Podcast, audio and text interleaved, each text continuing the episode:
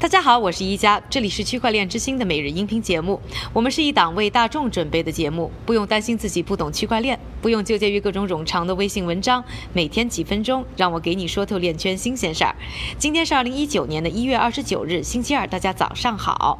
今天呢，我们来重点关注啊，国际清算银行最近发布的一份报告，对工作量证明机制的有效性还有它的寿命啊提出了质疑。那这份报告呢，更是提出比特币呢必须。摆脱工作量证明，也就是 POW 的机制，才能突破呢现在的困境。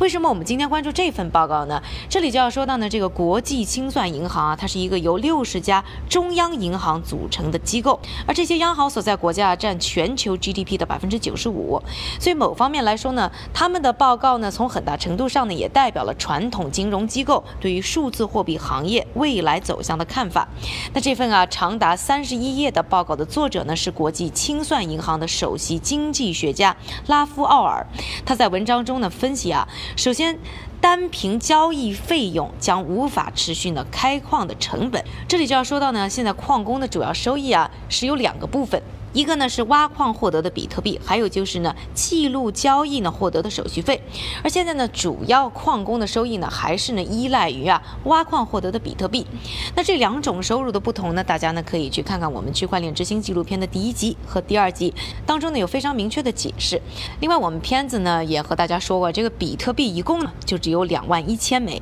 所以随着时间的推移啊。所有的比特币呢，预计会在二一四零年被全部挖光，而且呢，在未来啊，这个挖矿获得的比特币呢会越来越少，也就是说呢，矿工的收益呢越变越少，到最后呢就只剩下手续费了。这个手续费呢，按现在的数据来看啊，这个数字对于矿工来说回报实在是太小了，也就意味着未来啊，矿工收益减少以后呢，参与挖矿的矿工的数量就会跟随降低。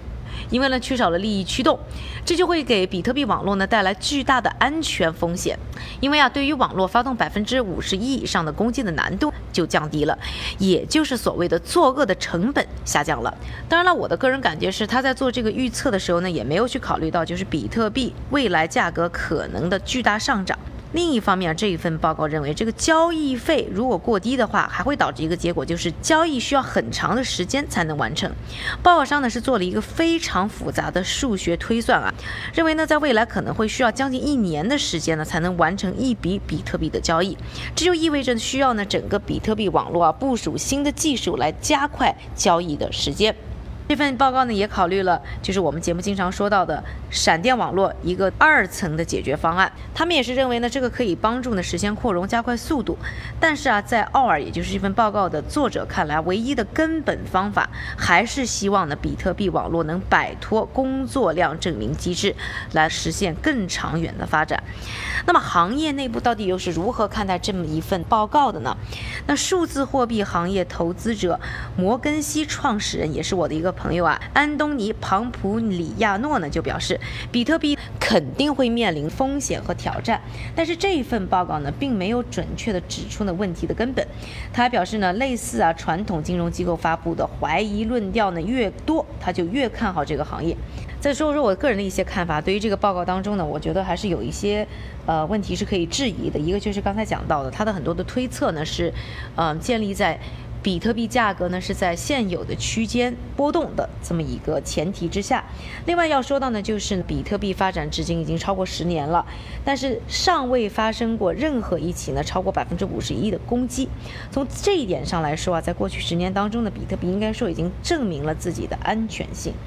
另外呢，我们知道啊，比特币每四年呢，它的挖矿回馈呢会减半一次。目前呢，距离挖完呢还有一百二十一年，就是刚才说到的，要到二一四零年才能把所有的比特币挖光。这个呢，也就是说我们还有一百多年的时间啊，可以去研究新的技术。在这个过程当中呢，我们是有希望呢去找到一些新的解决方法，让比特币呢走出现在的困境。至于到底会发生什么，我们现在还非常非常难去做一个定论。因此，从这个角度上来讲呢，这这个报告啊，对于比特币的未来是有一些过于的悲观了。不过，不知道呢，各位听众你是怎么看的？也欢迎在我们的节目下方呢给我留言，告诉我你的想法。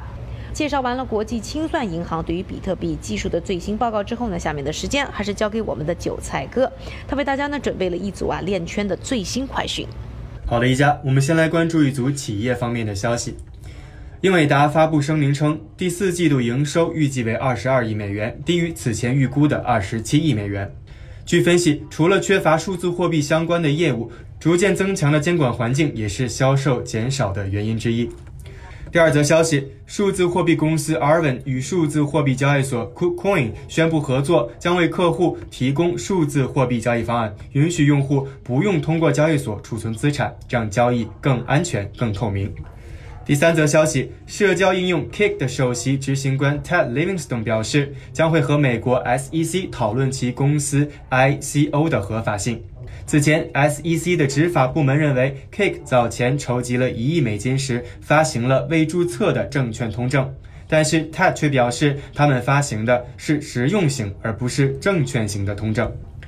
我们再来看一组和政府及监管相关的消息。首先啊，纽约的证券交易所的母公司洲际交易所近日宣布，他们已经和区块链初创公司 Blockstream 合作，推出了数字货币数据跟踪服务，可以为全球主要交易市场和交易所的六十多种数字货币提供实时和历史数据。此外，白俄罗斯的银行董事会主席 Viktor Anach 在接受采访时也表示，白俄罗斯银行正在考虑建立一个数字货币交易所，但是具体的时间目前我们还不清楚。